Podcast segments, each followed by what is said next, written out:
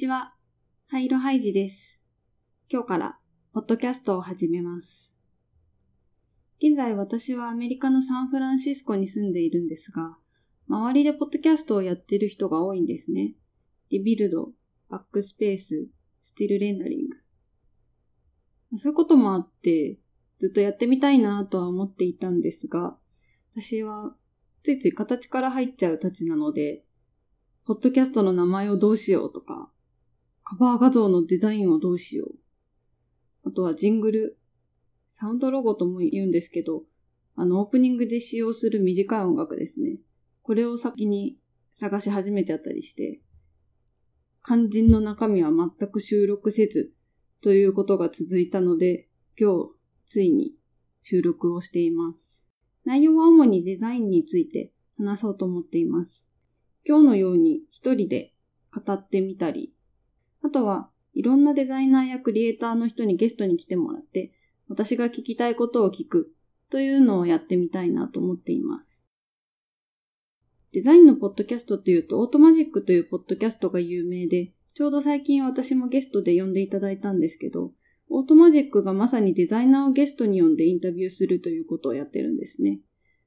なので少し違う形がいいかなということで、サンフランシスコやニューヨーク、そしてアメリカ以外も含めて海外に住む人にインタビューしてみたいなと思ってます。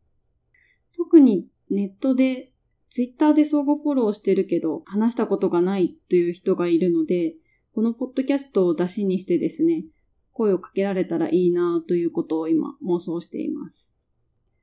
このポッドキャストの収録にあたってはエンジニアの夫にいろいろ相談してたりしたんですが、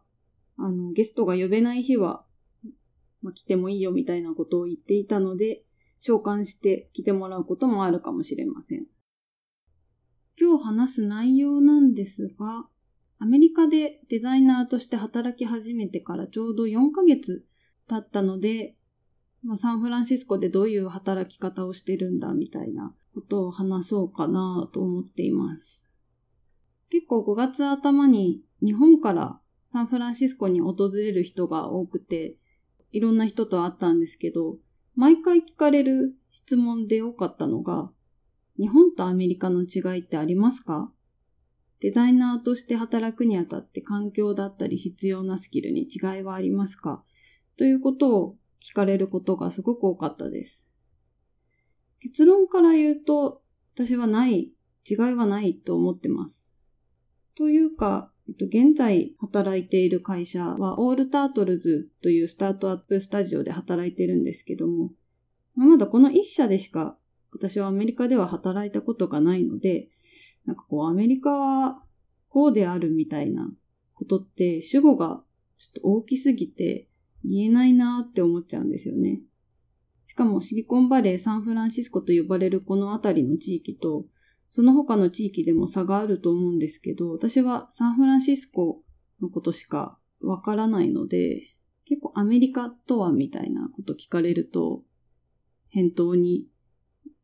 毎回困ってますね。日本にしても結局地域だったり業種会社で働き方って違うと思うんですよね。それと同じことかなと思っています。とは言ってもまあ違いはあるよねということで、これはあくまで私の個人的な体験ベースの話なんですが、個人的に驚いたのは、ワーキングフロムホーム、自宅作業を行うことが根付いているというのにびっくりしました。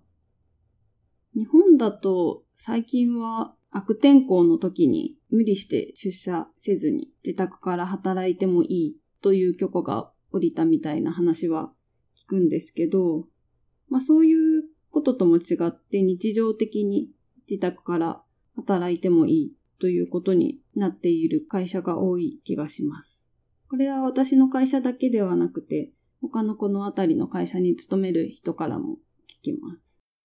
あとは日本にいた時って結構風邪の引き始め、まあ、微熱くらいだったらマスクをして出社していると思うんですけど、アメリカではマスクをする習慣がないんですね。あのマスクをして出社するくらいなら引き始めの段階で家で安静にしてすぐ治すその方がよっぽど効率がいい、合理的であるという考えがある気がします。多分ですね、席をごほごほ会社でしていようもんならすぐに帰れって言われると思います。考えてみれば、まあ当たり前というか、まあ、風邪の時くらいすぐ休んだ方がいいよなと思うんですけど、日本にいた時って風邪くらいみたいに思って我慢したりとか、あとはサボっている、怠けていると見られる感じがして無理をしてしまうっていうことがあったなぁという気がします。あとよく聞かれるのが、会社に他に日本人はいるんですかっていうことを聞かれるんですけど、今私がいる会社には日本人は私一人です。サンフランシスコオフィスには。ただ、パリと東京にもオフィスがあってですね、東京オフィスには日本のメンバーがいます。共通言語が英語となっているので、日本人のメンバーの人と話すときにも英語で話すことが多いです。デザイン面での話でいくと、日本にいた時よりも言葉に頼らないデザインを意識するようになった気がします。これはまず一つ、私が自分のデザインを流暢に英語で説明できないからということもあるんですが、アメリカに住んでいると、特にカリフォルニアだと思うんですけど、移民の人も多くてですね、第二言語として英語を話す人も多い環境にいるんですね。ユーザーのことを考えた時にも、言葉でなるべく説明しなくても伝わるデザインの方がいいなと思うようになってきました。デザインプロセスにおいても、まずとにかくデザインを作ることが増えました。自分のアイデアを説明するときにですね、日本にいたときは、まず言葉で説明することも多かったんですけど、アメリカに来てから複数のアイデアがあったらそれも即座に、なんなら会議中に作って見せて、これがいいと思う、こういうふうに思ってるっていうのをですね、ビジュアルで伝えたりしています。あとは画面ずつのデザインだけじゃなくてすぐにプロトタイプを作ることも多くなりました。今会社では Figma を使っているんですが、Figma は簡単にプロトタイプ、画面の繊維ですね、もつけることができるので、それでどういう動きになるのかを説明できるように作ったり、あとはもう少し手の込んだ動きを作りたいときは、フレーマーを使ったりしています。アニメーションの演出だけ作るときは、プリンシプルを使っています。よくどのツールがいいかみたいな議論ってあると思うんですけど、私はあんまりこだわっていなくてですね、自分が思っているものを作れる、説明できるツールであれば、まあ、その時々に合わせて結構変えることが多いです。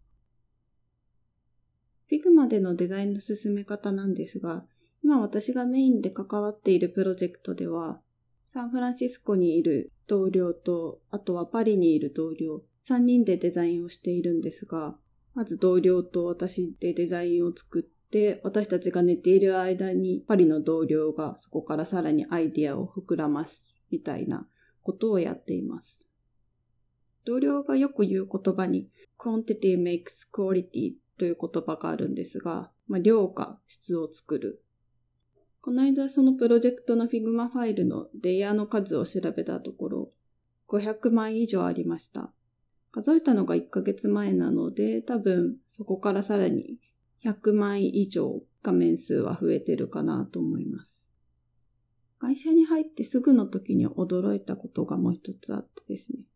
立ち上げの準備をしているプロジェクトがあって、そのロゴデザインをするのが最初の仕事だったんですが、ある程度案ができた時にですね、これは誰に確認を取ればいいんですか？誰が決定しますか？ということを同僚に聞いたことがあったんですが、それはファウンダーでもなく君が決めることだよと同僚に言われたのが結構衝撃的でした。フリーランスとしてロゴデザインを頼まれることは結構あるんですが、毎回最終的な決定というのはクライアントに委ねていたので、そうか、これって自分で決めていいことなのか、ということに気づかされました。でもよく考えると、デザインの責任はデザイナーが持つべきというか、